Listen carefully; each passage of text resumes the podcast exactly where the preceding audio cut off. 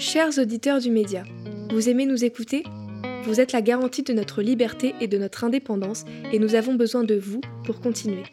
Devenez sociaux et abonnez-vous sur lemediatv.fr soutien.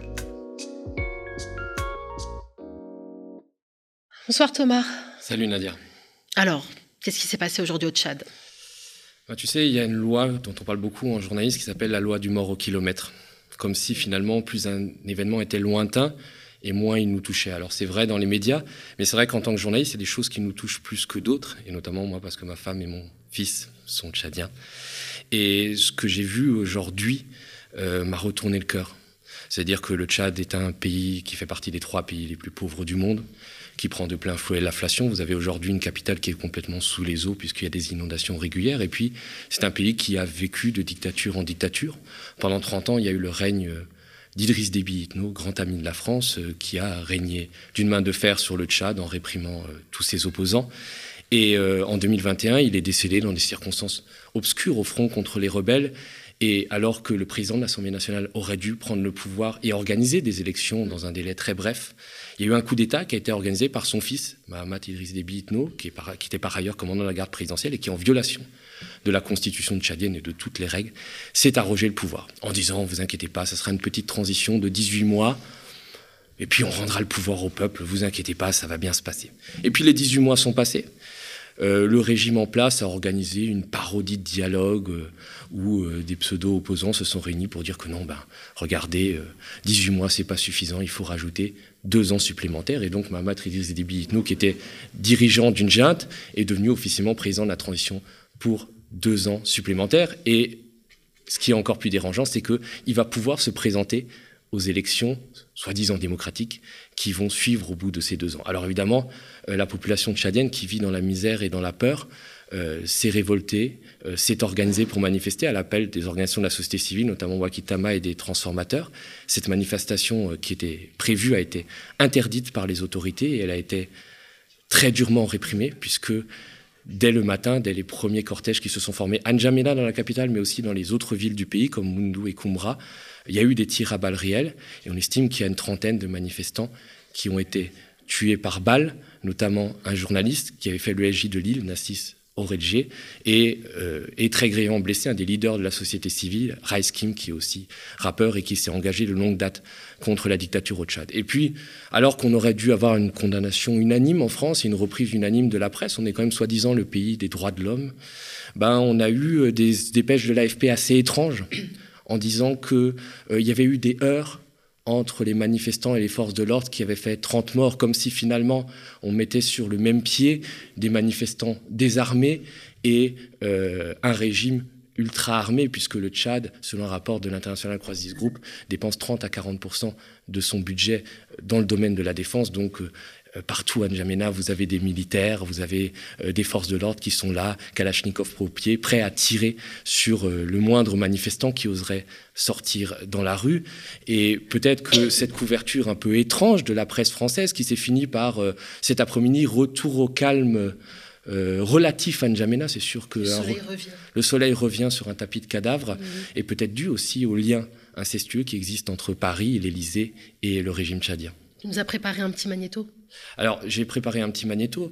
Euh, c'est ce qu'il faut dire, c'est que je parlais tout à, l'heure du coup d'État qui s'est déroulé en avril 2021, où le fils euh, d'Idriss Déby, Mamat Idriss Déby Itno, a pris le pouvoir, et il a pris le pouvoir en violation de la constitution tchadienne, et avec l'aval de la France, et notamment d'Emmanuel Macron, qui s'est empressé d'aller à N'Djamena pour enterrer le père qui était tombé au combat et adouber le fils. On écoute un extrait de ce discours, on avait l'impression que Emmanuel Macron enterrait Jean Moulin.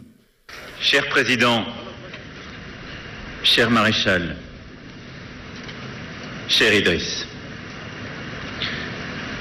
nous voilà réunis devant votre dépouille après trois décennies à la tête de votre pays et tant de combats livrés avec bravoure.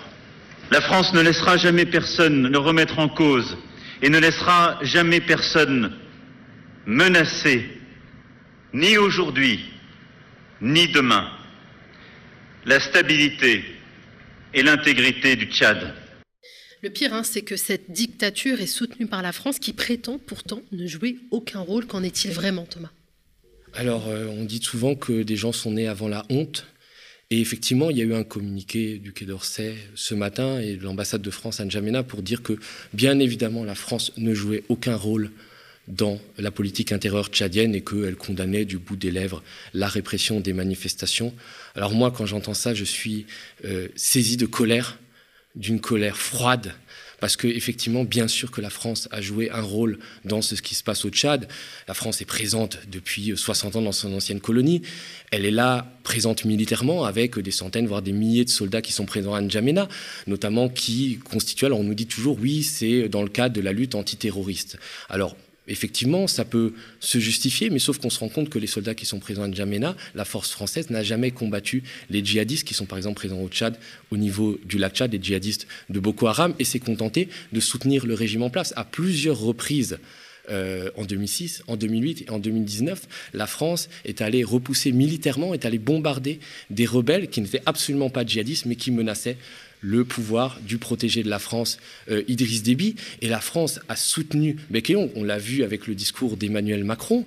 Euh, c'est vraiment le Tchad, c'est vraiment l'État des GSE, c'est le porte-avions de la France-Afrique. On a soutenu Bec et cette transition, alors que de l'autre côté, deux poids, deux mesures, on critiquait la junte malienne, qui elle aussi était venue au pouvoir par un coup d'État, mais qui avait le malheur d'être soutenue euh, par les Russes. On a donner de l'argent. Il y a 15, en juin dernier, il y a 15 millions d'euros qui ont été décaissés par la France, par le contribuable français, pour donner appui au gouvernement tchadien. Quand on sait la corruption qui règne au Tchad et tout ça, on peut s'interroger sur ce décaissement. Il y a une coopération militaire qui existe. Euh, Mahamat Idriss Déby Itno euh, est un pantin, il faut dire les choses très, telles qu'elles sont. Autant son père était un chef militaire, avait un certain courage et savait diriger son pays, même si c'était dans le sang et la peur, autant son fils. Alors la France a aidé des pantins à se mettre au pouvoir en Afrique, dans les pays d'Afrique francophone depuis les années 60.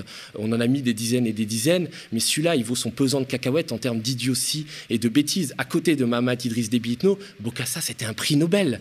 On se rend bien compte. Alors, le, principal aujourd'hui euh, patron du Tchad, l'homme qui dirige en sous-main le Tchad, qui est le patron de la police politique, s'appelle Ahmed Kogri, et quelqu'un qui a été longtemps attaché de défense militaire à l'ambassade du Tchad en France et qui est très proche des services secrets. Donc il y a une intrication très forte entre la France et le Tchad. Alors on explique tout ça par la lutte contre le terrorisme, mais moi je suis absolument pas sûr. Le Tchad est vraiment notre porte-avions, notre dernier précaré de cette France-Afrique qui s'effondre. Et peut-être ça s'explique aussi par des choses beaucoup plus obscures, puisqu'on sait que pendant la campagne de 2017, la campagne présidentielle de 2017, Emmanuel Macron avait des difficultés à trouver euh, des prêts des banques pour financer sa campagne. Les banques rechignaient à lui donner de l'argent. Et Alexandre Benalla s'est rendu à plusieurs reprises au Tchad. Alors je suppose que ce n'était pas pour faire du tourisme ni voir du pays. Peut-être que la justice devait s'intéresser de plus près aux relations obscures qui, ont, qui lient le Tchad et la France et qui ont toujours lié le Tchad et la France, avec notamment euh, les mallettes.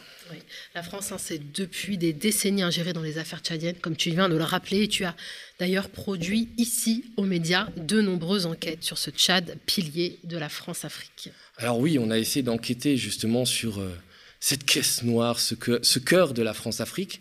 Euh, j'avais notamment enquêté sur, en, mai, c'est d'une troublante actualité, sur une société française qui était filiale historique d'un groupe euh, public français qui s'appelle IGN, que tout le monde connaît parce que IGN, ça fait des cartes qui vous permettent d'aller faire des randonnées en montagne.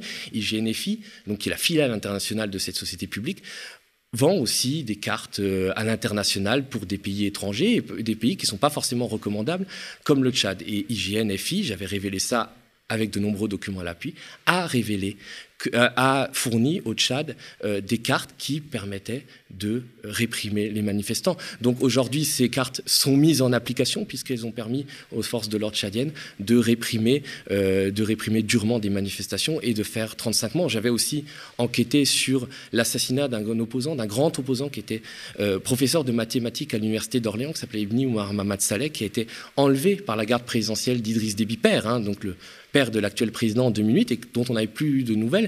Et j'avais révélé que cet assassinat avait été non seulement su par les autorités françaises, mais c'était fait en complicité avec des militaires français qui étaient présents sur place, puisque je le rappelle, euh, il y a une présence militaire forte, il y a des coopérants militaires français qui sont euh, à la présidence. Donc euh, Emmanuel Macron porte la responsabilité de ce qui s'est passé aujourd'hui. Il en porte une grande part euh, quand il s'est rendu en 2021, on l'a vu tout à l'heure, euh, adouber, euh, enterrer le père et adouber le fils, lui permettre d'être président malgré le coup d'État. Quelques jours après, il y avait déjà eu des répressions de manifestations parce que justement ce président-là, Mamat Idriss Déby, s'était senti autorisé par Paris de tirer sur la population. Et aujourd'hui, c'est rebelote euh, dans une plus grande proportion.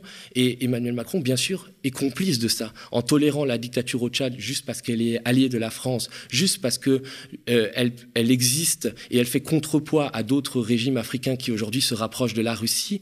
Ben, Emmanuel Macron tolère le pire et a d'une certaine manière du sang sur les mains. Il faut quand même se rendre compte, j'avais aussi travaillé sur ça, que l'ambassadeur de France, Bertrand Cochery, qui est aujourd'hui ambassadeur de France au Tchad, avait convoqué à l'ambassade de France certains opposants pour essayer de les dissuader de manifester et d'aller contester dans la rue la dictature. C'est quand même une violation flagrante de la souveraineté d'un pays comme le Tchad, d'un grand pays comme le Tchad, qui d'ailleurs avait apporté son concours pour la libération de la France, notamment aux côtés du général euh, Leclerc. Et ce sont finalement cette ingérence-là, cette continuation d'une certaine forme de domination coloniale qui fait qu'aujourd'hui, ben, le président tchadien se sent autorisé à réprimer son peuple. S'il n'avait pas eu le soutien d'Emmanuel Macron, il ne l'aurait jamais fait. Il y a une plainte qui avait été déposée en 2021 pour déjà des crimes, des répressions de manifestations contre le pouvoir tchadien devant la Cour pénale internationale. Ce serait bien qu'un jour Mamadou Déby et ses généraux y soient, mais ça serait bien aussi que les responsables français rendent des comptes pour ce qu'ils ont fait et pour la bienveillance avec laquelle ils considèrent le régime tchadien.